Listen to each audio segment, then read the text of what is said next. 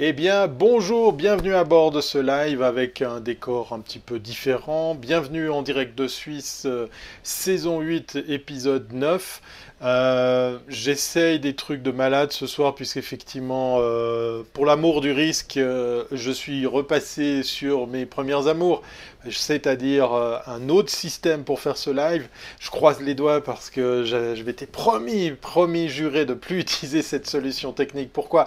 Parce qu'en fait, euh, c'est OBS, hein, l'Open Broadcast euh, Software, le fameux système open source qui nous permet de faire ben, ce que vous voyez ce soir. Malgré tout, ben, on va dire que l'open source peut, tenir la route ce soir, comme dans tous les en direct de Suisse. On est sur YouTube, sur Facebook, sur ma page Facebook, sur euh, Periscope.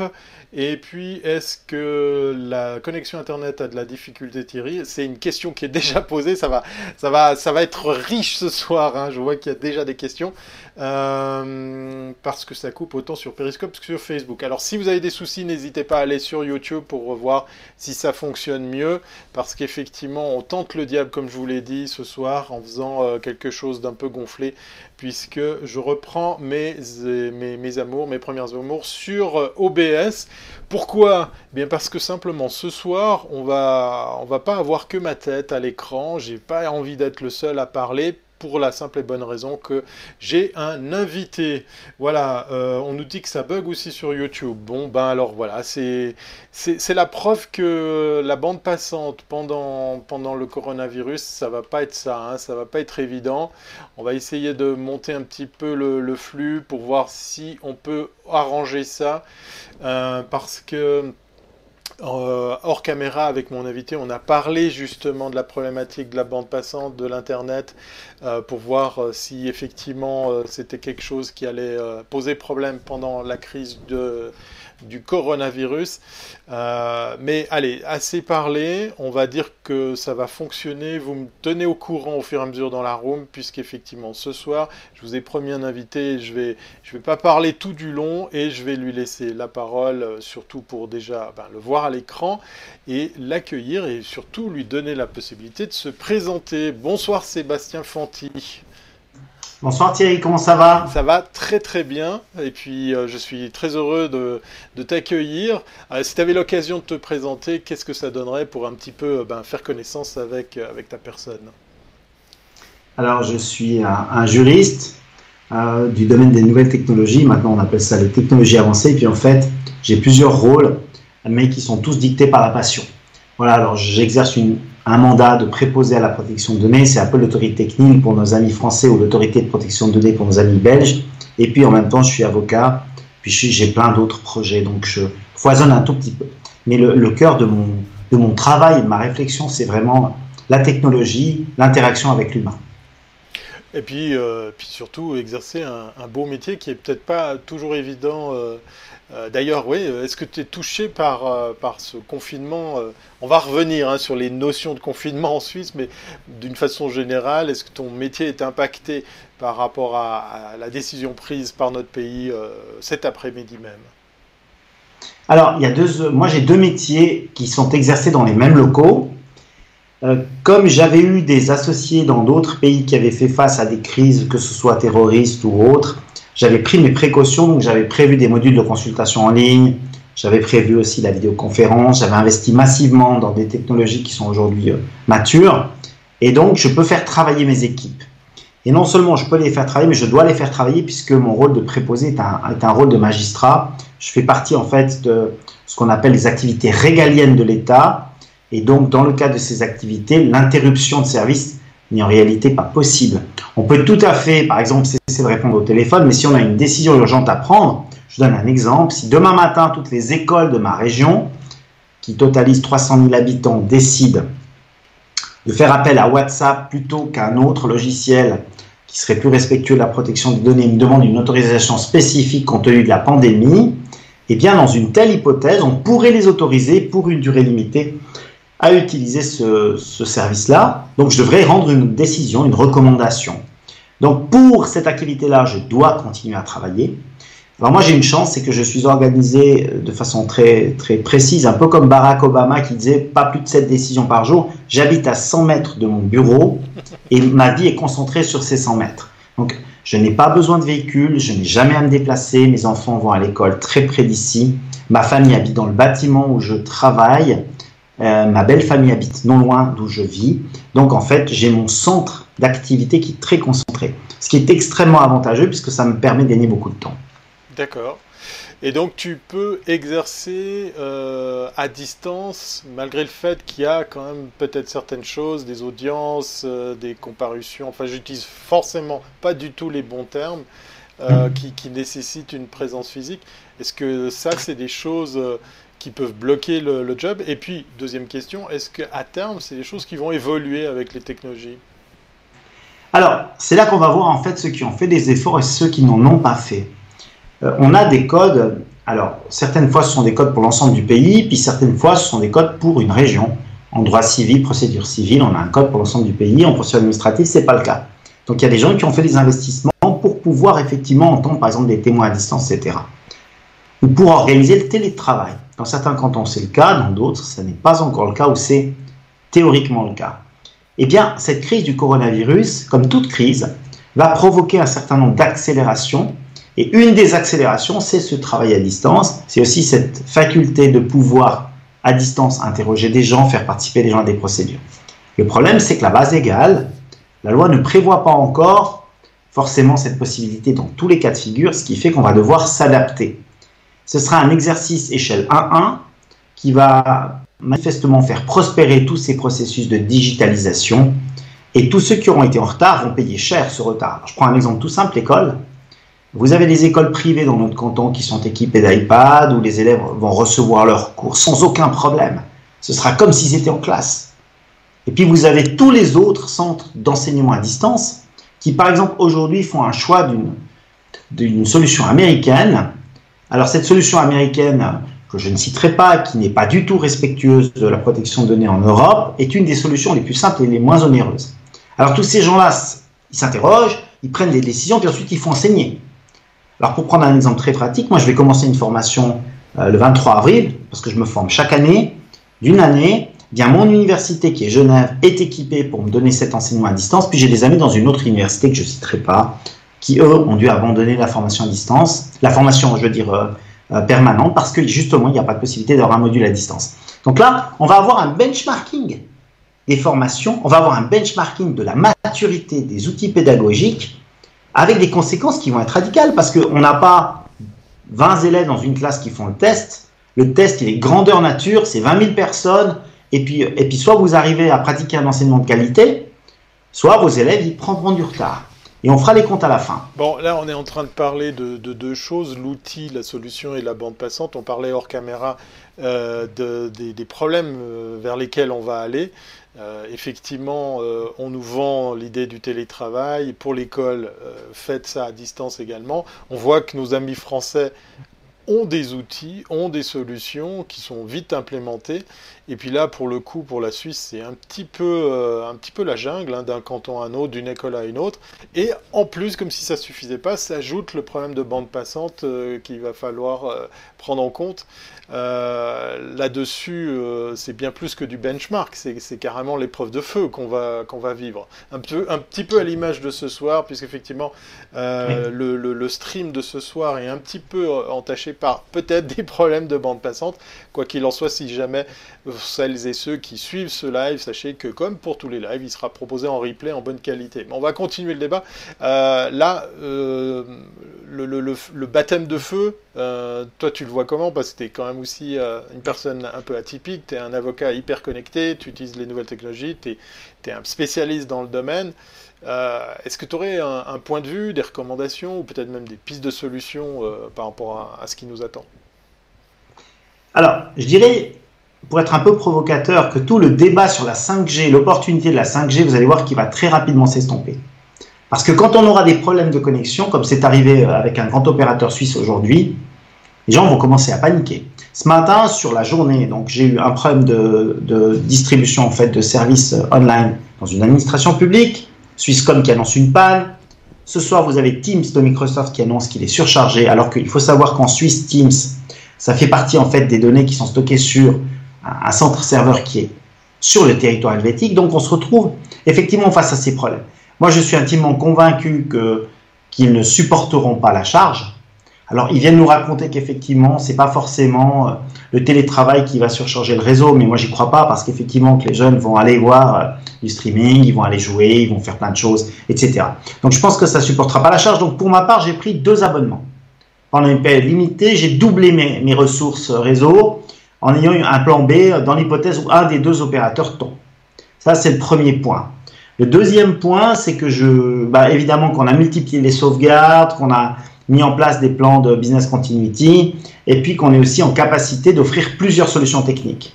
Encore ce soir, je disais, parce que là, je suis avec vous sur Skype, je disais à mon fournisseur, je veux une autre solution en plus de celle-là pour être euh, capable. Alors, j'ai choisi une solution norvégienne pour aussi décentraliser, si vous voulez, ces données. Et puis l'information, on reste en Europe, fais attention. Donc si j'étais maintenant un entrepreneur, je, multiplierais les, assurances en fait dans la continuité de mon activité parce que je ne pense pas que ça va tenir. On a eu beaucoup de pannes en tout cas en Suisse avec Swisscom depuis quelques mois. Elles sont incompréhensibles. Euh, pour moi, le réseau, il a été conçu d'une certaine façon. On ne dira jamais la vérité, on invoquera toujours le secret des affaires, mais je n'ai pas confiance dans le réseau. Et je suis intimement convaincu que si on a une interruption, ne serait-ce qu'une journée, vous imaginez pour les hôpitaux, pour tous les gens qui doivent vraiment se battre au quotidien pour soigner, pour sauver, ça va être euh, un vrai problème. Alors là, je, doute qu'on soit armé pour ça. Et puis, euh, je ne veux pas être catastrophiste, mais je pense que chacun doit prendre ses responsabilités. Moi, de payer pendant six mois un deuxième abonnement, ça ne me pose aucun problème. Donc voilà. Ok, la multiplicité des, moyens de connexion, c'est effectivement une piste à, creuser. C'est amusant que tu parles de, Swisscom comme quelque chose euh, auquel il ne faut pas forcément faire confiance, sachant que c'est l'opérateur historique qui a une bonne couverture. Euh, est-ce que est-ce à dire que euh, le réseau tel qu'il est conçu, il, doit, il doit prendre en compte des, comment dire, des, heures, des jours de charge. Puis dans l'ensemble, ben, ça fait que ça passe. Et puis là, aujourd'hui, cette épreuve de feu nous met carrément devant le fait accompli que ben, euh, voilà, on, voit en Swisscom un opérateur solide, fiable, et puis tout compte fait, ben, c'est un prestataire comme les autres. Oui, alors on, nous parle aujourd'hui, euh, les termes qu'on évoque dans la journée, c'est le goulet d'étranglement. on, nous dit, écoutez, tout va continuer à fonctionner, mais il y aura des goulets d'étranglement. Moi, je vous prends un exemple tout simple en téléphonie. Si vous avez un festival, puis que vous assurez la sécurité de ce festival, un opérateur est en capacité de dire les numéros de Thierry, Jacques, Sébastien et Paul sont des numéros prioritaires dans ce rayon géographique. Et quand ils appellent ou quand ils reçoivent un appel, eh leur téléphone doit toujours fonctionner. C'est une capacité technique qui est aujourd'hui donnée à un grand opérateur. Je suis intimement convaincu qu'aujourd'hui, ce qui va se faire, c'est que nous avons des infrastructures stratégiques, des clients stratégiques, ces clients-là doivent continuer à pouvoir travailler. Ces clients seront donc favorisés et les autres, eh bien, ils auront, malgré le fait qu'ils ont forcément peut-être le meilleur abonnement parce qu'ils ont augmenté leur bande passante, des surprises. Voilà, ça, ça existe, c'est une réalité. Je ne dis pas que c'est ce que Swisscom a pratiqué, mais je pense que dans une situation de pandémie, qui est une, situation extraordinaire, euh, si l'État demandait à Swisscom son opérateur historique, dont il a une majorité. Maintenant, de privilégier les services d'urgence, de secours, etc., personne n'y trouverait rien à redire. Mais ça veut dire aussi que nous devons accepter de ralentir l'activité, de perdre une certaine activité économique et des gains pour sauver ses vies. Moi, ça ne me pose pas de problème. Je veux juste qu'on me le dise, mhm. qu'on soit transparent avec moi mhm. et, et qu'on me permette ainsi d'opter pour un autre choix. Parce que je pourrais peut-être me retourner et même à la limite agir différemment, euh, aller chez les gens avec un portable, prendre des mesures de sécurité pour rester à distance, etc. Mais je préférerais qu'on m'informe avant. Voilà. Alors pour moi, tout le, tout le débat aujourd'hui dans cette crise, c'est le niveau d'information qu'on nous donne. Mhm. Euh, j'ai un peu l'impression, quand je vois les autorités, que c'est nous, on sait des choses que vous ne savez pas, il faut nous faire confiance. on n'a pas forcément envie de vous dire la vérité sur l'étendue euh, l'évolution de, l'épidémie, etc. Mais je crois que c'est faux. Il faut, je sais bien qu'il ne faut pas créer la panique. Il faut trouver un juste milieu, mais il faut quand même dire aux gens, écoutez, Voilà ce qu'on sait aujourd'hui. Nous sommes totalement imparfaits, on n'est pas capable de vous dire comment ça va évoluer. Voilà. Mais ce que vous pourriez faire pour préserver vos intérêts, c'est ça, ça et ça. Et si vous cherchez, j'ai fait une petite recherche euh, sur Internet sur les sites officiels donc de l'administration fédérale, cherchez quelque chose qui va vous dire ce que vous devez faire en cas de pandémie. Eh bien, pour maintenir votre activité économique, il y a des guides qui font des dizaines de pages, j'en ai un sous les yeux que je partagerai avec vous, mais, ça ne vous permet pas d'avoir un core business qui sera préservé. Et, ça, c'est mon, inquiétude principale, elle est là. Parce que euh, d'avoir des gens qui sont prêts à solidairement faire des sacrifices de bande passante, euh, d'accès à leurs euh, services online, etc., ça posera aucun problème si on leur dit. Ce qui va poser un problème, c'est s'ils apprennent ensuite qu'ils ont été prétérités par rapport à d'autres entreprises, peut-être même à des concurrents. Voilà, il ne peut pas y avoir de distorsion de concurrence dans l'accès euh, au net qui est aujourd'hui, dans certains pays, un droit fondamental. Oui, alors c'est amusant que tu dises ça, puisqu'en fait, on nous a confirmé que Enfin, je ne sais plus où j'ai vu l'info, mais que effectivement, l'accès à Internet pour les entreprises va être, euh, j'ai fait attention au, choix des termes, privilégié, assuré, on va dire, euh, pour que les gens puissent continuer à travailler. Euh, oui, je sais, hein, c'est confirmé. Techniquement, on peut favoriser des trafics ou des destinataires et puis des émetteurs plus que d'autres. Ça, euh, ça existe depuis, euh, depuis très, très longtemps et c'est de plus en plus facile à, faire, surtout pour, pour l'Internet. Revenons sur ce que tu disais par rapport au partage des informations. Aujourd'hui, pour ceux qui nous regardent, ou qui regarderont à nouveau ce replay vont peut-être apprendre que la Suisse s'est enfin décidée sur des mesures un, peu plus, comment dire, conséquentes, mais en même temps, euh, quand j'utilise cet adjectif, ça me fait presque rire, puisqu'effectivement, on a du confinement, mais voilà. Euh, et, euh, j'ai entendu ce que tu viens de dire sur peut-être on nous cache des choses, peut-être qu'on ne sait pas tout. Et c'est vrai que, ben voilà, dans le café du village qui est Facebook, on entend pas mal de gens dire oui, mais peut-être que la Confédération nous cache quelque chose. Peut-être qu'ils ne veulent, pas, veulent pas tout nous dire. Euh, qu'est-ce qu'il faut penser de ça? Parce qu'aujourd'hui, pour la petite histoire, pour, ceux qui auraient loupé l'info, on a les magasins non nécessaires qui se ferment, les restaurants, tous les lieux de, de loisirs, enfin, une mesure qui ressemblait au début proche de ce qu'a décidé la France, ce qu'a décidé la Belgique, mais parce qu'il y a un mais, le confinement chez soi concerne qu'une partie de gens, et là, je me dis, c'est plus fort que nous, on fait les choses à moitié et par étapes.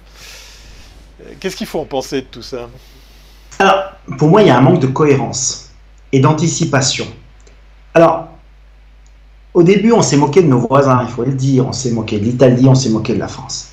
Moi, je suis aussi italien, je connais un peu le nord de l'Italie. Le nord de l'Italie, c'est la partie riche, avec des hôpitaux qui sont tout à fait comparables à ceux qu'on a chez nous, voire même pour Milan, très supérieurs à ceux qu'il y a dans ma région, qui est le Valais. Donc quand je voyais les gens se moquer, je me disais, est-ce que vraiment ils ont une impréparation aussi coupable que celle-là au virus?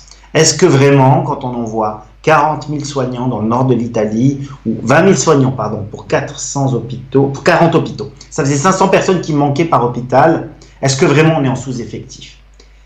Et j'avais ces questions qui, me trottaient dans la tête. Et en définitive, quand j'ai vu ensuite ce qui s'est passé chez nous avec les courbes épidémiologiques, parce que j'ai beaucoup d'amis médecins, mon beau-père est professeur de médecine, je, je, voyais arriver ces courbes et je me disais, mais c'est pas possible, on est au même niveau que l'Italie. Mais on est au même niveau que l'Italie, mais il faut imaginer l'absurdie dans laquelle on vit, avec les frontières qui ne sont pas fermées alors qu'on a des frontières avec l'Italie, la région dans laquelle on est, où on a une région extrêmement touristique, où on avait 1500 000 années qui étaient encore il y a une semaine à Crans-Montana, ils sont rentrés, évidemment qu'il n'y a pas eu de contrôle, etc. Et la Suisse a une particularité à ce stade, c'est qu'elle ne teste pas toute sa population. Oui, alors, euh, notre ami Berset, il a, il, a, il a répondu à cette question, parce qu'effectivement, aujourd'hui, à la conf qui a été reporté cinq fois, euh, un journaliste a posé la question, mais pourquoi on ne fait pas un test systématique euh, On pourrait reprendre l'exemple de la Corée du Sud qui fait 15 à 20 000 tests par jour. en gros, si j'interprète et je raccourcis sa réponse, c'est ça sert à rien, ça coûte trop cher. Voilà, alors si le pays le plus riche du monde ne peut pas se permettre ces tests de sa population, alors franchement, nous avons un sacré problème. Et nous avons un sacré problème parce que nous avons un problème nous faisons 2000 tests par jour, me semble-t-il. Donc manifestement, on n'a pas la, la, capacité de faire plus de tests. Et puis le deuxième élément, c'est que ces tests semblent être à la, charge de l'assurance maladie. La Suisse, pour moi, très clairement, a privilégié son économie au détriment de la santé de ses habitants dans le début de la crise. Ce que j'aimerais savoir, c'était quel a été leur niveau d'information sur la base de leurs experts. Parce qu'aujourd'hui, on voit qu'en France, on a un comité scientifique qui conseille le président. Moi, je ne sais pas qui a conseillé le Conseil fédéral, mais manifestement, ils ont deux semaines de retard sur chaque évolution, sur chaque stade d'évolution de la, maladie. Et donc, ce retard qui ne se rattrape pas, encore, on voit aujourd'hui qu'ils sont vraiment tout le temps après les cantons, etc. C'est une catastrophe. Lorsqu'on fera un débriefing de, cette situation, on se rendra compte que, vous savez, les grands hommes, c'est dans les crises qu'on les voit surgir et, naître. Et, et, on n'a vu aucun grand, grand, homme, en tout cas en Suisse, surgir dans cette crise. On n'a vu que des problèmes. Quand vous avez des médecins qui commencent à taper du poing sur la table en disant il faut, il faut soulager l'hôpital, moi j'ai envie de leur dire mais est-ce que vous nous dites vraiment la vérité sur l'ampleur des dégâts qu'on va avoir? Sur l'ampleur du nombre de morts qu'on va avoir? Et si vous n'êtes pas capable de dépenser l'argent pour tester tous les Suisses, alors que tous les pays voisins ont décidé de le faire, mais vous ne serez pas capable de, faire un, une analyse euh, rétrospective de ce qui s'est passé avec l'évolution de cette maladie, mais, en réalité, on est, on est dans une situation hybride entre le choix de Boris Johnson qui dit on ne fait rien, il va y avoir en quelque sorte la population qui va se renforcer d'elle-même parce que tout le monde va être en contact avec tout le monde, et les pays qui, qui participent à un principe de confinement strict. Puis l'autre élément, alors qui est très surprenant en Suisse, c'est que d'habitude, et, et c'est pas un grief que je fais à nos voisins français, italiens ou belges, mais d'habitude les Suisses sont respectueux des règles et ils sont disciplinés. Et cette fois-ci, nous n'avons aucune discipline. Dans les rues, vous voyez aujourd'hui des gens qui se baladent, ils sont proches les uns des autres. Vous essayez de leur faire une remarque, ils vous regardent comme si vous descendiez de Mars. Donc manifestement, la population n'a pas pris la mesure de, du danger. Et ça, c'est lié à la communication de certains hommes politiques qui disaient, par exemple, nous ne fermerons jamais les domaines skiables. Et trois jours plus tard, le domaine skiable est fermé.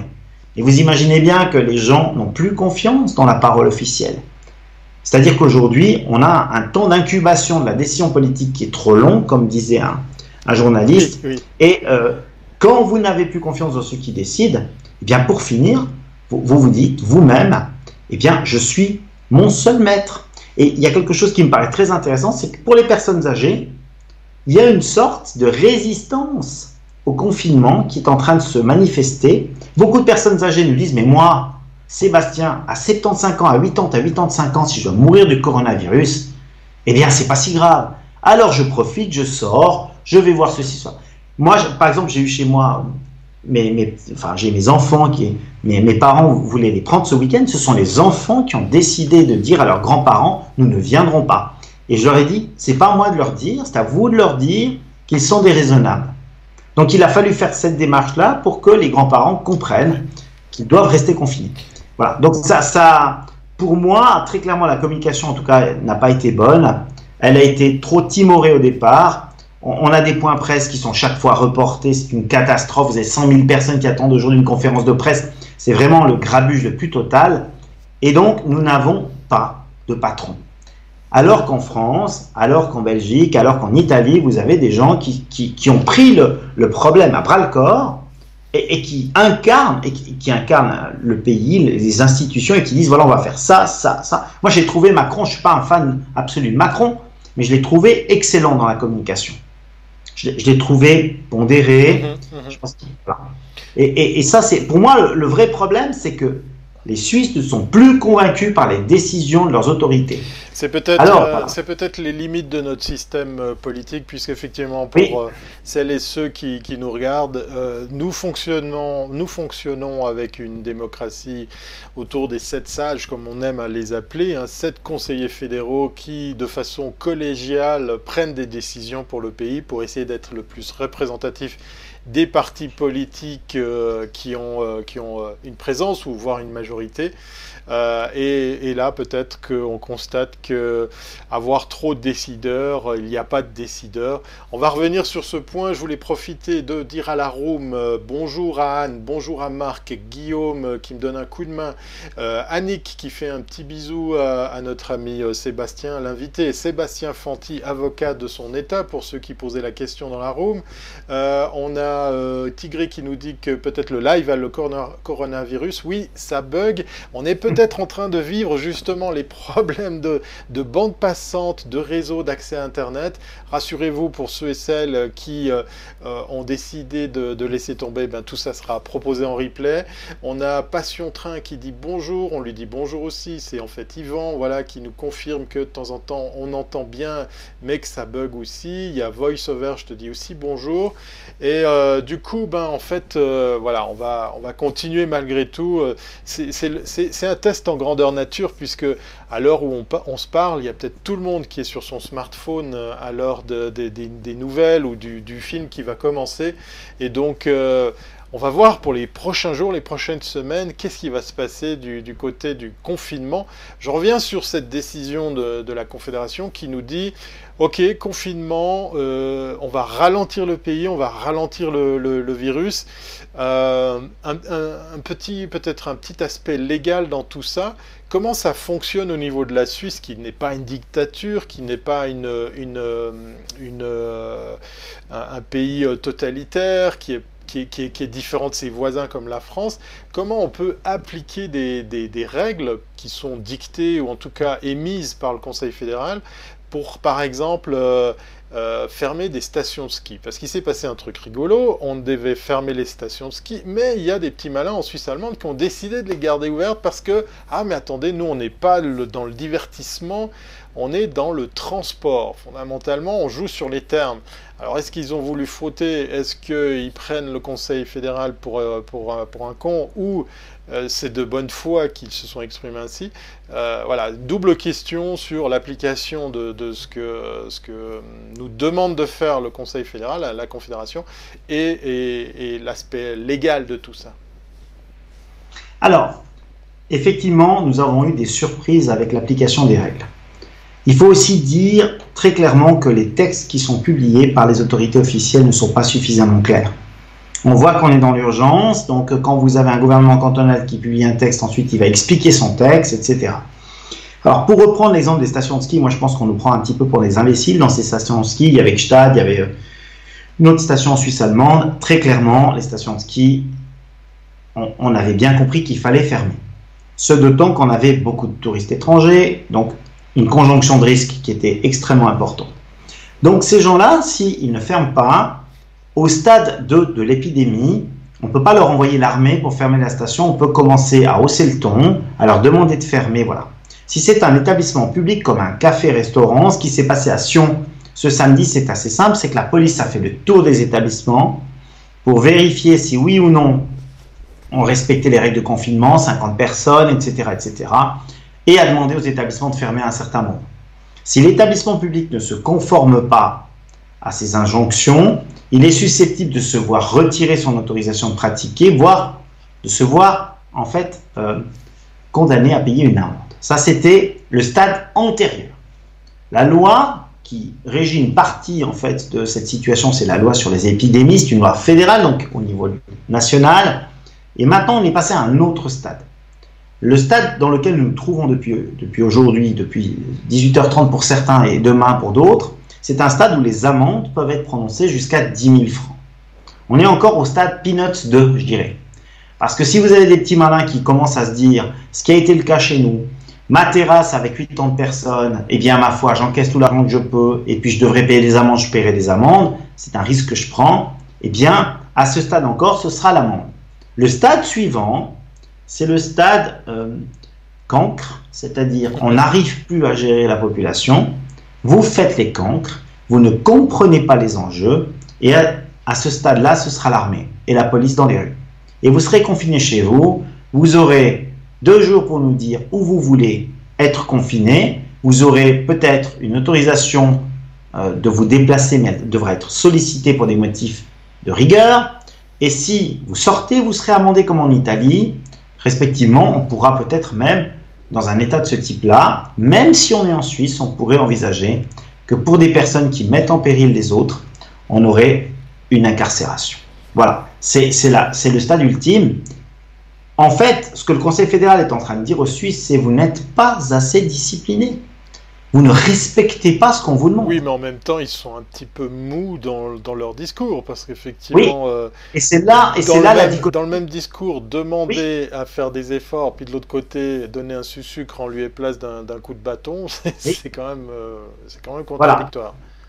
Et c'est là qu'on qu'on a quelqu'un qui, tout en essayant de rassurer, fait penser à une partie de la population qu'on a affaire à une grippe un peu plus sévère, et on a des gens qui nous disent, mais ce n'est qu'une simple grippe.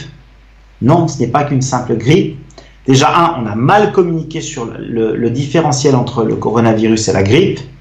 Deux, on n'a jamais dit, si vous ne respectez pas ce qu'on vous demande, vous serez sanctionné.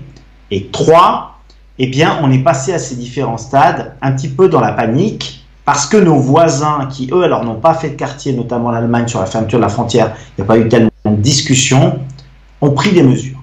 Et pour moi, le déclencheur, qu'on aime Trump ou pas, on peut très bien détester cet homme, mais quand il a décidé de fermer les frontières, ça a été un déclencheur, un électrochoc. Les gens se sont dit, quoi? Il va fermer les frontières? On ne pourra plus aller là-bas? Mais et en fait, il n'avait pas d'autre solution. Sa, sa, crise, sa prise de conscience de la crise a été tardive, mais ses décisions étaient immédiatement très fortes. Alors que chez nous, la prise de conscience de la crise, elle a été plus lente, les décisions sont montées en puissance et on a l'impression que pour ne pas fâcher trop l'économie, trop les acteurs sociaux, etc., pour ne pas créer, euh, si vous voulez, des, différentiels entre, entre les membres de la société trop importants, eh bien, on a calmé le jeu, mais trop longtemps. Et ensuite, les gens se réveillent, c'est la douche froide. Voilà. Moi, alors, je ne sais pas quelle est la meilleure stratégie, je ne suis pas un communicant de crise. Moi, je dis toujours à tous les gens que je conseille en situation de crise de dire la vérité. De dire, écoutez, on a une pandémie, on ne sait pas si on va pouvoir l'arrêter immédiatement, on vous demande de faire des efforts, tous ensemble on sera plus fort, etc. Ce n'est pas le discours qu'on a adopté. Et donc, je pense que si les mesures prises aujourd'hui par le Conseil fédéral dans la semaine qui suit ne sont pas suffisantes, nous aurons l'armée. Et nous aurons à ce moment-là des mesures de confinement absolu, c'est-à-dire l'autoconfinement. Et ceux qui savent ce que c'est que l'autoconfinement, je les invite à aller sur les sites officiels, rester dans une seule pièce euh, pendant la journée. Je, pense que les gens ne se rendent pas compte des sacrifices qu'on va devoir faire. Oui, parce que ça c'est un sujet intéressant. Euh, pour la petite histoire, pour, pour ceux qui se disent, euh, bah voilà, si jamais je suis euh, déclaré positif au coronavirus, j'ai qu'à rentrer chez moi, puis je reste chez moi. Sachez que en fait c'est pas aussi simple que ça. J'ai quelqu'un au CHUV qui m'a dit avoir reçu la, la, petite liste des, des, comment dire, des conseils, enfin c'est quasiment des ordres à appliquer à la lettre si vous êtes atteint du, virus, vous êtes amené à devoir vivre dans une pièce et à être seul dans cette pièce. Si vous vivez en, couple, en, ménage, eh bien l'autre personne vous préparera les repas, les posera derrière la porte euh, pour, vraiment éviter euh, les, contacts. Vos affaires seront dans la pièce. Euh, donc je vous laisse imaginer ce que ça implique au niveau lessive et, compagnie. Et puis si vous avez la chance d'avoir un appartement qui a deux salles de bain, eh bien il y en aura une qui sera dédiée à vous et à vous seul pour vraiment euh, euh, cantonner euh, l'usage de, de, bah, enfin, votre vie de tous les jours, euh, telle une prison. Voilà, il faut, faut, appeler un chat un chat. Mm-hmm. Et euh, le, le, confinement qu'on nous demande, c'est de rester chez nous pour pas rencontrer d'autres personnes, pour pas être en contact.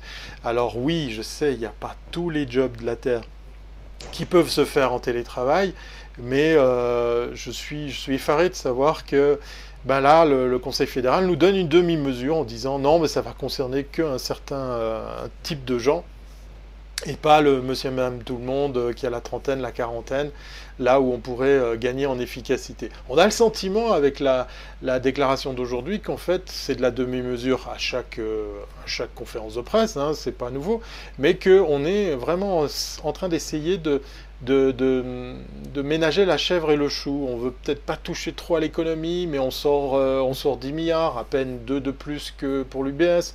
Euh, on nous dit, voilà, ben, c'est jusqu'au 19 avril, c'est juste un mois, là où on sait pertinemment que ça va pas tenir. On n'a qu'à voir l'exemple de l'Italie.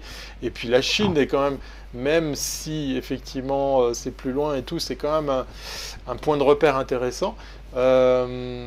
Jusqu'à quand, euh, jusqu'à quand cette façon de faire peut, fonctionner? C'est, une grande question. Maintenant, je reviens sur ce que tu disais par rapport à l'application de la loi. Alors oui, il y a plus de 8000 hommes euh, qui vont, qui vont sortir là de je sais pas d'où. C'est plus gros, la plus grosse mobilisation qu'on a jamais connue depuis la Deuxième Guerre mondiale. Donc c'est quand même exceptionnel pour notre pays. Ça, euh, c'est impressionnant, ça impressionne, c'est, conséquent. Euh, mais je reviens sur l'exemple de, ben voilà, je me balade dans la rue parce que j'ai envie. Euh, est-ce que cette personne peut se dire, bon, de toute façon, euh, ils ont d'autres chats à fouetter, je risque rien, et puis j'embête personne, et puis je fais comme je veux Si par exemple, ben voilà, j'ai pas de raison valable à sortir dans la rue et à me balader en dehors de chez moi. Alors, donc, la prochaine étape, c'est le couvre-feu. Très clairement. Donc, on sait qu'un couvre-feu à partir de 18h est la prochaine étape envisagée. Donc encore une fois, si les gens pensent qu'ils peuvent continuer aujourd'hui, à ce stade, malgré les décisions effectivement qui sont ambivalentes, alors je prends un exemple pour, les auditeurs et les téléspectateurs. Pourquoi? Parce que c'est super intéressant de voir que les hôtels ont été invités à fermer dans la région du Valais et que le Conseil fédéral a dit les hôtels ne doivent pas fermer un peu plus tard dans la journée lors d'une conférence de presse. Donc c'est, c'est une cacophonie. Cacophonie. Pourquoi les hôtels ne doivent pas fermer? Bah, Tout simplement parce que si les hôtels ferment sur la base d'une décision de la Confédération, les hôteliers seront indemnisés et donc ça va coûter des milliards en plus à la Confédération. Donc c'est toujours un équilibre entre l'aspect économique et l'aspect sanitaire. Puis aussi on a des vacances de Pâques. Hmm. Alors, c'est tous très bien que en tout cas jusqu'à la fin avril, mais moi je dirais plutôt jusqu'à la fin mai, on sera dans cette situation-là. Donc les Suisses vont quand même devoir voyager. Ils ne pourront pas sortir du pays, donc il faudrait qu'ils voyagent chez eux. Et donc s'il n'y a pas d'hôtel, ils vont faire comment? Ça, c'est aussi un des soucis principaux parce que des familles avec 7 semaines des enfants à domicile, vous savez comme moi, même si vous avez les meilleurs enfants du monde, après 7 semaines, vous avez juste envie de, de, passer disons, un certain temps sans eux. Voilà, je dirais pas autre chose, mais enfin, je pense que toute patience, après cette semaine, pourrait atteindre ses limites. Et donc, on ne veut pas dire aux Suisses, vous ne pourrez pas partir à l'étranger, mais de surcroît, vous ne pourrez pas voyager en Suisse. Et voilà. Donc, si les Suisses ne comprennent pas que c'est maintenant que l'effort doit être accompli, c'est-à-dire qu'ils ont des, ont des courbes, elles sont très simples, ces, courbes, elles vont montrer l'évolution de l'épidémie. Si ces courbes ne s'inversent pas dans les délais qui sont attendus, c'est-à-dire si on n'arrive pas à faire en sorte que les services de santé publique ne soient pas engorgés par un pic épidémique, eh bien, on va prendre d'autres mesures. Parce qu'on n'a pas le choix. Si vous faites la, totalisation de l'ensemble des, appareils de réanimation qu'on a en Suisse, on est à moins de 1000, je crois, ou juste au-dessus de 1000. On ne peut pas faire face à ça. Donc, c'est ça, c'est-à-dire c'est l'autoresponsabilisation aujourd'hui, vers quoi on tend, ou alors Next step, c'est on est quasi dans un état d'urgence, mais militaire. La police et l'armée font respecter. Les gens ne peuvent plus se déplacer. On va supprimer les transports publics. Voilà, ou la moitié des transports publics. Et soit vous restez chez vous, soit vous serez effectivement amendé. Voilà. Mais je pense qu'on n'est pas loin du stade, de ce stade-là, parce qu'en réalité, si vous avez suivi la discussion de Macron ce soir et sa conférence, on arrive au confinement strict on est vraiment à la limite. Soit ça s'inverse, en fait c'est un calcul du nombre de morts qui sont acceptables. C'est terrible de dire ça, mais est-ce que les gens accepteront d'avoir autant de morts? Parce que j'ai une image aujourd'hui qui m'a beaucoup marqué, ça fait longtemps que j'ai dit d'ailleurs à tous les gens qui me posent la question, qu'est-ce que tu penses de cette situation? Je dis, imaginez si pour le canton du Valais, vous aviez 600 morts en deux mois. Ça fait 10 pages d'avis mortuaires de plus tous les jours dans le journal. Parce qu'ici, le journal qui s'appelle Le Nouvelliste a des avis mortuaires. On n'a pas partout des avis mortuaires. Comme en Italie. Quand vous tournez 10 pages tous les matins de personnes qui sont décédées, en plus des personnes qui sont décédées naturellement, ça a un impact sur, sur votre psychisme. Et vous allez avoir une baisse de morale généralisée qui aura d'autres conséquences. Parce qu'imaginez aussi que le confinement, c'est bien joli quand vous avez un attique de 230 mètres carrés où chaque enfant a sa chambre. Si vous êtes 6 dans un 3 pièces et demi de 98 mètres carrés, le confinement, il va avoir d'autres conséquences. Il a des conséquences psychologiques, il a des conséquences en termes de maladie, de motivation, etc. Et on ne peut pas se permettre non plus d'avoir une trop longue durée de confinement. Donc, c'est-à-dire que cet équilibre, il est difficile à évaluer. C'est pour ça qu'on nous dit qu'on l'évalue d'heure en heure. Mais pour moi, aujourd'hui, on a atteint un tel niveau de, de contagion que la prochaine étape, c'est la semaine prochaine si ça ne marche pas. Donc, si les gens ne se responsabilisent pas, la semaine prochaine, on aura d'autres mesures encore plus strictes. Alors, revenons sur, euh, sur ce qui se passe sur les, réseaux sociaux. On est, on est en phase de spécialistes du climat, de l'écologie, on est en phase de, de spécialistes de, la politique euh, intérieure, extérieure, euh, mmh. de l'énergie. Et là, maintenant, c'est l'ère des spécialistes du, du, coronavirus. Euh, il se dit beaucoup de choses. Euh, on a vu les médias essayer de sensibiliser les internautes à faire attention à ce qui se dit sur WhatsApp, sur les groupes WhatsApp, sur des relais qui sont faits sur Facebook. Euh, j'en passe, c'est des meilleurs. Quel, regard il faut avoir par rapport à ça quand on se retrouve en face de quelqu'un qui est co-acteur, co-distributeur d'une fausse information? Là, je pense que Hawksbusters et, tous ces sites qui recensent les, fake news, les hoax et, compagnie doivent être débordés tellement il y a de, excusez-moi le terme, de conneries qui sont dites euh, autour de ça.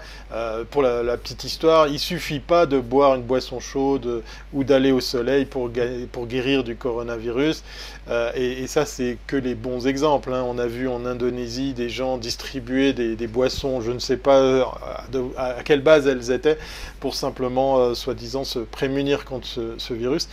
Euh, sans tout de suite aller sur l'aspect légal, comment, euh, comment on peut faire pour faire passer le message pour que les gens arrêtent d'être euh, à colporter ces, fausses infos ou bien d'être si enjoués à, dire des, bêtises aussi sur Internet?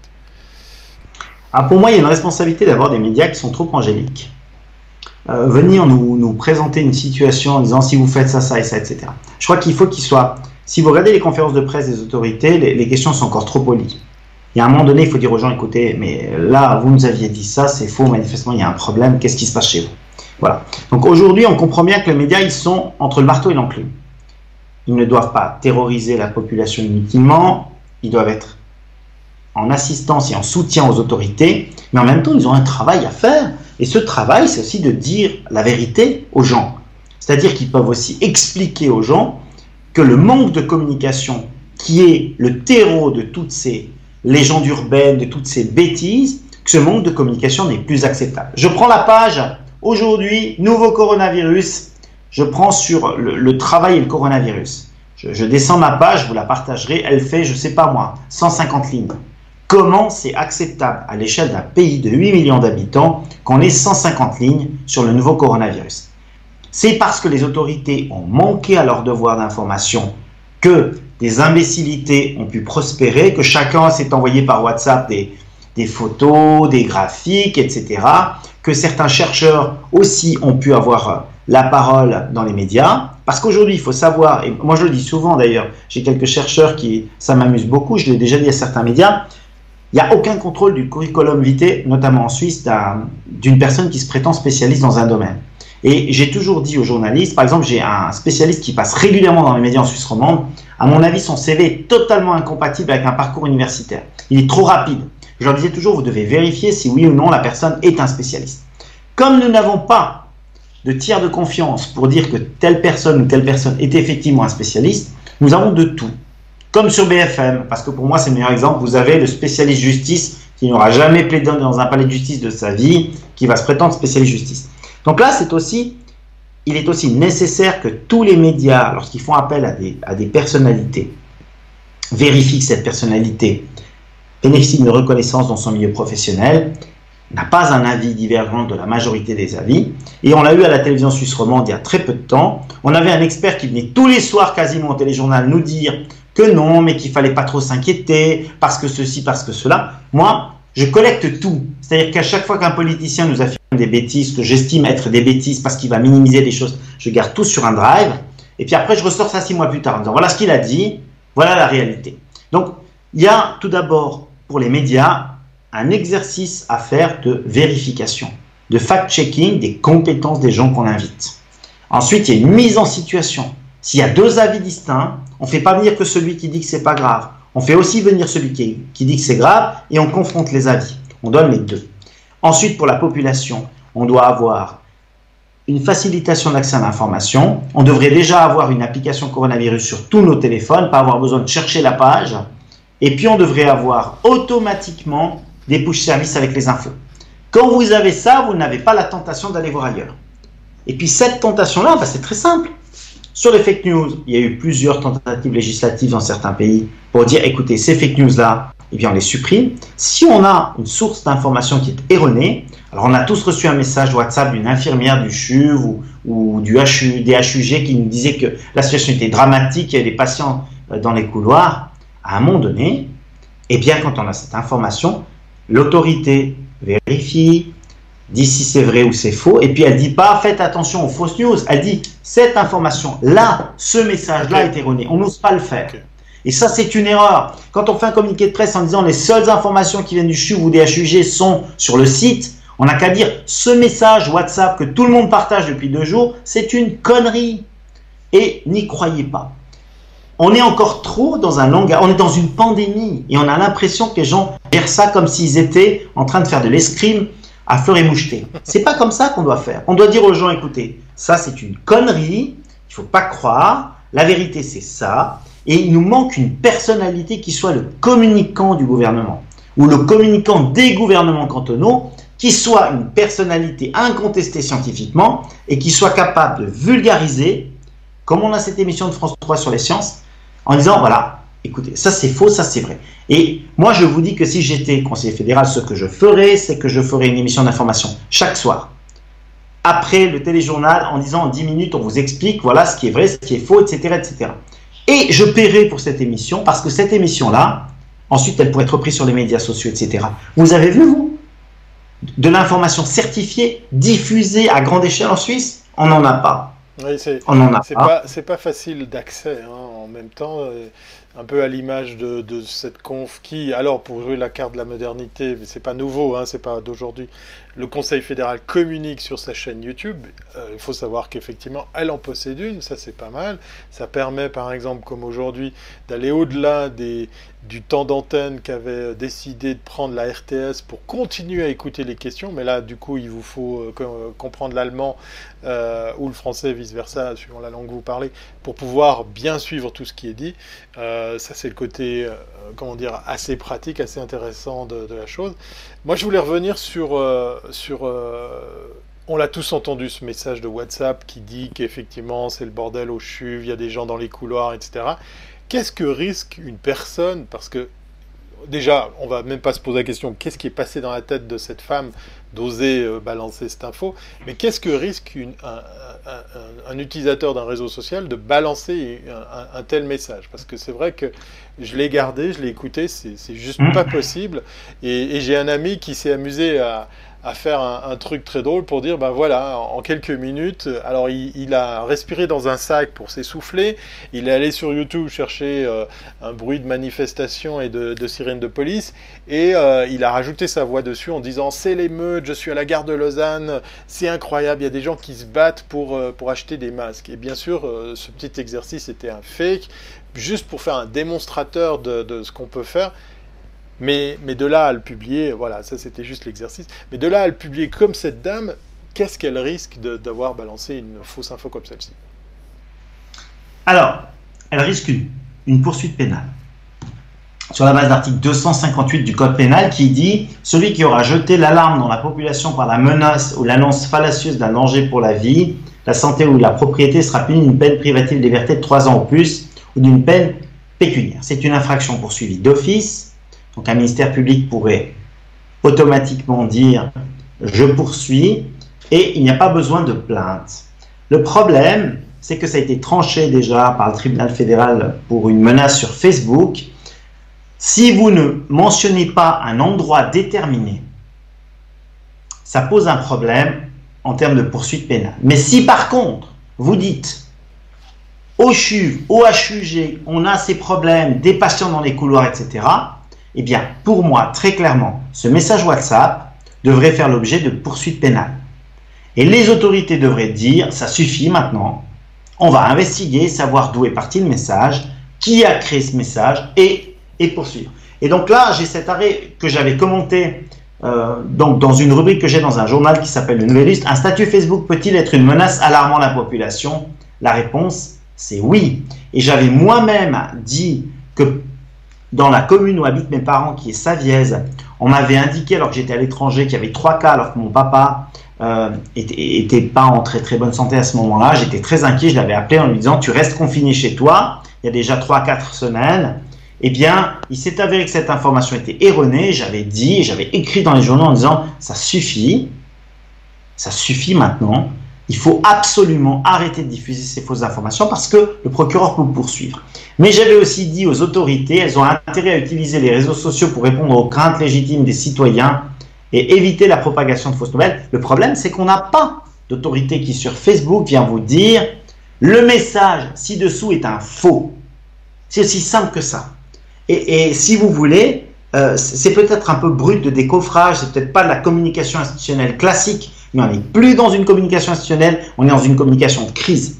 Et si maintenant je décide que j'en ai assez de ce message, je pourrais soumettre ce message au procureur général du canton de Vaud et il va très certainement ouvrir une, enquête pour déterminer, tenter de déterminer qui est l'auteur du message. Donc les poursuites pénales. Alors évidemment qu'on n'ira pas en prison la première fois pour ça, mais le jour où vous êtes identifié comme étant à l'origine de ce message-là, je doute que la population, parce que dans ce cas-là, les condamnations en vertu de l'article 69.2 du Code de procédure pénale sont publiques, votre identité est révélée, et même s'il y a un procès ultérieur, votre identité est révélée, et à ce moment-là, je doute que ce soit forcément un, fait glorieux que celui d'avoir propagé ce message, même si vous aviez peut-être une intention de réveiller les gens. En même temps, on, peut imaginer naïvement faire euh, cette, démarche, soit de la dénoncer, soit imaginer que, que quelqu'un euh, s'en empare pour, euh, pour, pour agir.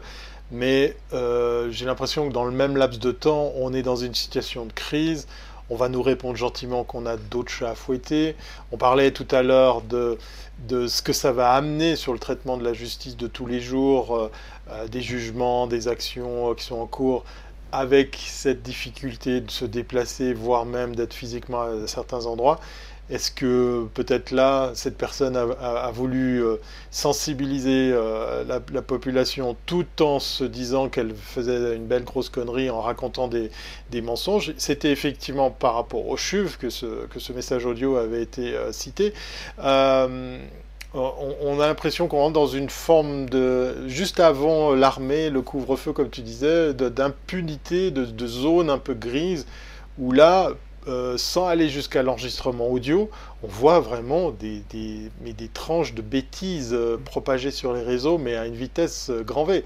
Ça ramène aussi à la réflexion sur, en temps normal, pourquoi les gens agissent comme ça, pourquoi on, ne fait rien, pourquoi peut-être Facebook fait rien.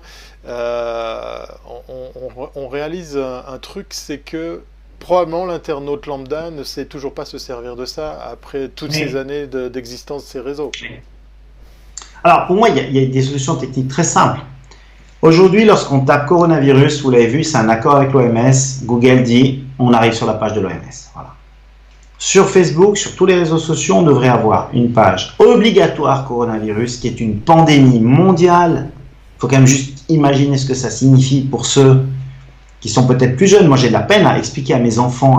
J'ai des ados et ensuite des enfants plus jeunes. Alors, j'ai la peine à leur expliquer. Excuse-moi de t'interrompre. Il y a une très belle vidéo d'une maman allemande qui a fait euh, l'expérience d'illustrer ça tout simplement avec des paillettes. Une petite assiette remplie de paillettes et, le, petit enfant euh, met ses mains dessus et elle a illustré par certaines petites séquences vidéo comment les paillettes se transmettent d'une main à une autre, comment euh, elles se transmettent sur les objets euh, et comment elles partent pas si on passe juste ses mains sous l'eau. C'est assez intéressant, c'est très didactique et je pense que ça pourrait servir à des, adultes. Mais je te repasse la parole. Non, non, effectivement, alors c'est très difficile parce que si maintenant vous aviez à la page d'accueil de Facebook coronavirus, ce qui est vrai, ce qui est faux, puis vous avez un petit quiz qui est fait par l'OMS en collaboration avec Facebook, bien peut-être que vous prendrez trois minutes pour le faire ce et ça va participer à la diffusion d'une information, une information objective. Voilà. Le problème que nous avons dans cette crise, c'est un problème tout à fait inédit. C'est que même à l'échelle d'un continent comme l'Europe, vous avez l'Union européenne et vous n'avez pas de coordination des mesures. Ni sanitaire, ni de police, ni aux frontières, etc. Vous avez chaque pays qui va agir indépendamment de l'autre. Comment c'est possible? Comment aujourd'hui, alors que, vous l'Union européenne est créée pour empêcher qu'une nouvelle guerre survienne sur le territoire européen. Et puis, de ce point de vue-là, il faut quand même bien reconnaître que ça a fonctionné. On a eu des tensions, on a eu effectivement des guerres dans les Balkans. Mais on a, réussi, disons, le moins mal possible à, faire euh, refluer ces, conflits. Ici, c'est un échec. C'est un échec cuisant parce que dès l'instant où vous avez un pays qui est très touché comme l'Italie, alors on a bien compris, on va pas fermer les frontières tout de suite, on va supprimer les vols tout de suite, on va essayer d'avoir une certaine considération, mais quand tout à coup chez nous, on a une pandémie qui se développe, eh bien on arrête. Voilà. Et donc, ça c'est le problème. C'est qu'on aurait dû coordonner l'information publique par le biais d'un diffuseur unique, le même message partout. Parce qu'on sait qu'un message doit être répété 7, 8, 9, 10 fois avant qu'il soit enregistré. Donc là, c'est un échec. Et c'est aussi un échec pour l'OMS. Parce que si vous êtes l'OMS puis que vous avez une situation pandémique, alors effectivement, vous devez d'abord aider les pays qui ont moins d'infrastructures, de soins hospitalières, etc., leur diffuser une information, chercher un vaccin, etc. Et il y a aussi une autre chose qui me paraît importante, c'est que cette information-là, elle est aussi vitale que le vaccin, parce qu'elle stoppe la diffusion de la pandémie. Lorsque vous investissez massivement des fonds dans, la recherche d'un vaccin, alors on nous dit qu'un premier vaccin va être aujourd'hui, mais tant mieux, mais grâce à Dieu, oui, on en trouve un. Mais là aussi, on, a libéré des fonds publics. On voit que ça intéresse peu de gens. Pourquoi? Parce qu'en réalité, une fois que le vaccin aura été trouvé, on ne va pas le vendre la suivante. Mieux vaut trouver quelque chose qui va lutter contre le cancer ou le sida. Ça, ça, va prendre plus de temps. Donc, il y a aussi, je pense, de ce point de vue-là, une inconscience politique du marché pharmaceutique qui n'est pas un marché qui est fait pour sauver des vies. C'est un marché qui est fait pour faire du profit en sauver des vies. Et si vous n'arrivez pas à pouvoir mobiliser des ressources immédiatement pour lutter contre une maladie ou une diffusion d'un virus nouveau, voilà, eh bien, vous devez à tout le monde informer suffisamment la population pour que le temps nécessaire à découvrir du vaccin, vous ayez imité la classe. Et aujourd'hui, ce n'est pas le cas. Et aujourd'hui, quand on voit que les gens se battent, je ne sais pas si c'est vrai que ils veulent la des vaccins d'une société allemande, mais enfin, c'est un enjeu stratégique majeur. Tout comme dire les choses telles qu'elles sont. Parce qu'on a vu qu'en Chine, on avait autant de, de, gens malades, mais on aurait dû couper les liaisons aériennes, leur dire gentiment, ça ne fonctionne plus, on ne peut plus vous recevoir pour l'instant, mais ce n'est pas leur faire, si vous voulez, leur, leur, dire on les isole, mais il y a quand même des, démarches qui ont été totalement folles au début. Et maintenant, évidemment qu'on serait plus intelligent. On aurait dit non, on ne peut pas venir en Europe. Mhm. Et, et, là, euh, et, là c'est pour ça que l'information, si on n'a pas un seul canal de diffusion à l'échelle planétaire, qui est un canal de diffusion sûr, indépendant, neutre, eh bien, les gens ne croient plus rien. On arrive au terme de ce live. Une dernière question peut-être parce que hors caméra, on a parlé tous les deux. On a décidé euh, de, nos propres chefs de jouer la carte de Stay at Home. Euh, vous avez vu ce, hashtag un peu partout sur les réseaux. Euh, encore une fois, mille excuses si ce soir ça s'est pas bien passé. Voilà, on est en train de vivre, je pense, la réalité du terrain, peut-être euh, ces problèmes de bande passante, d'accès à l'internet, et c'est que le début, malheureusement. At Home, ce hashtag qui incite de faire appel tout simplement, d'aller rencontre des gens, arrêter de faire des déplacements inutiles. si vous avez la chance, l'occasion, l'opportunité de travailler à distance et de chez vous, bah, faites-le spontanément. N'attendez pas d'avoir 65 ans pour le faire, comme il a été dit ce soir à la conférence de presse. Euh, plus sérieusement, comment, comment vont se passer les prochaines semaines Comment tu t'es organisé Est-ce que, en fait, le télétravail pour toi, c'est une formalité? Euh, Donne-nous quelques, quelques astuces, voire même des recommandations. Alors, moi, je vais aller à New York pour les 18 ans de mon fils je vais décoller Milan. Je vais décoller le 10 avril. Mon vol n'est toujours pas né. C'est pour vous dire la folie dans laquelle on vit. Je ne peux plus quitter la Suisse pour aller à Milan prendre ce vol, mais ma compagnie aérienne ne l'annule pas pour l'heure là aussi, on a un problème qui est juste stratosphérique de, de des compagnies aériennes qui n'appliquent pas non plus les recommandations étatiques et qui, décident seules à un moment donné euh, si elles annulent ou pas. Donc ça, évidemment, c'est quelque chose que je ne ferai pas, je ne vais pas partir. Euh, moi, je vais rester ici, je me suis organisé avec... Euh, j'ai commandé du matériel qui mais je, me suis installé des salles avec de la France. mes collaborateurs ont tous une pièce indépendante.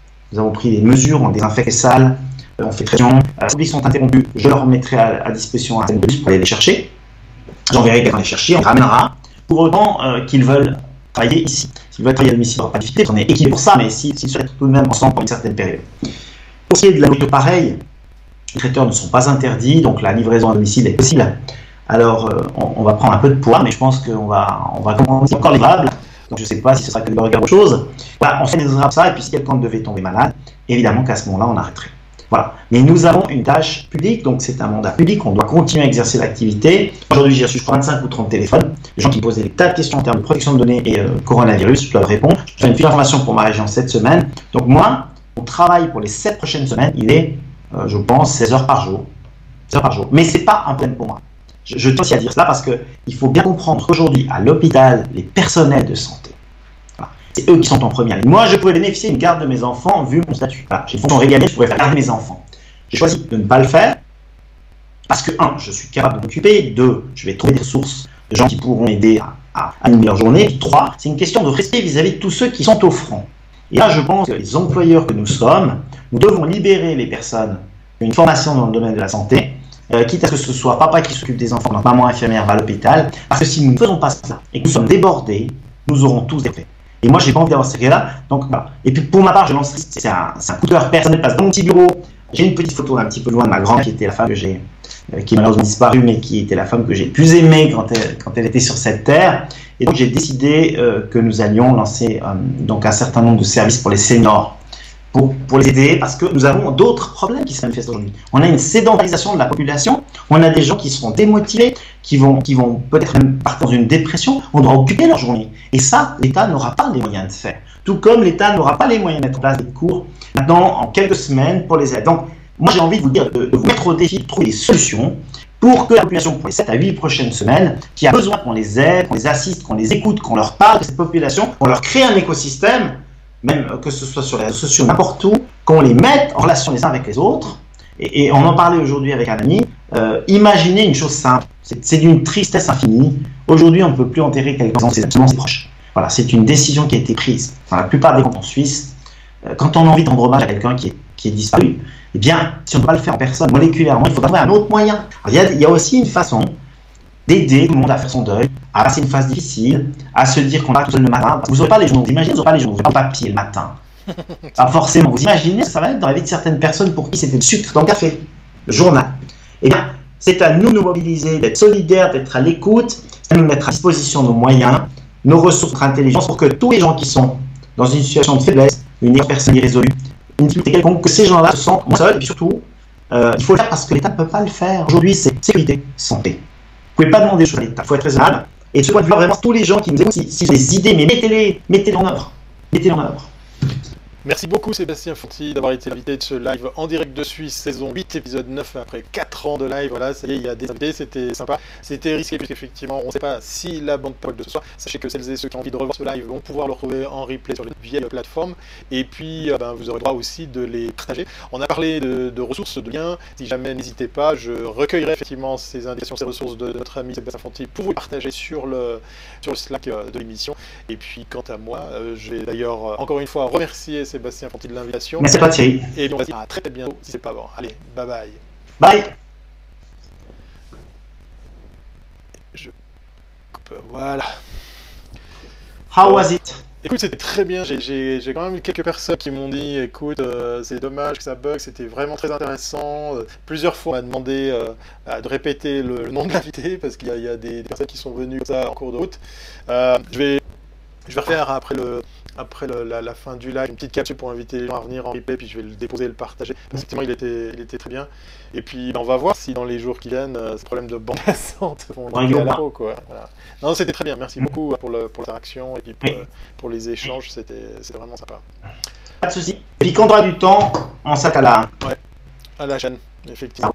Ça marche. Ben, je vais te souhaiter une bonne suite de journée alors. Merci mon cher. à bientôt. Ciao, ciao.